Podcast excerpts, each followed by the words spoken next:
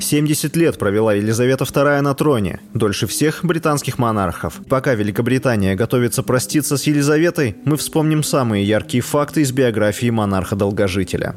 Елизавета родилась в 1926 году. Получила домашнее образование гуманитарной направленности. Она изучала историю Конституции, правоведение, религиоведение, искусствоведение, а также французский язык. С юных лет Елизавета интересовалась лошадьми и занималась верховой ездой. В 13 лет впервые выступила по радио. Это было в начале Второй мировой войны. Елизавета сама еще подросток обратилась к детям, пострадавшим от бедствий войны. А в феврале 45-го она вступила в женские отряды самообороны и прошла подготовку как механик-водитель санитарного автомобиля. Получила воинское звание лейтенанта. Ее служба продолжалась пять месяцев. В 21 год Елизавета вышла замуж за молодого офицера британского флота Филиппа Маунтбеттена. Позднее у них родилось четверо детей. Своего мужа она пережила на один год. Герцог Эдинбургский Филипп скончался в 2021 Церемония коронации Елизаветы II состоялась через полгода после смерти ее отца, 2 июня 1953 года. Елизавете было 25. Это была первая коронация британского монарха, транслировавшаяся по телевидению. Ее посмотрели 27 миллионов человек по всей Британии. Помимо Великобритании, она была королевой еще 15 независимых государств, включая Австралию, Канаду, Новую Зеландию и Ямайку. Все это страны, входившие ранее в состав Британской империи. Кроме того, Елизавета II возглавляла английскую церковь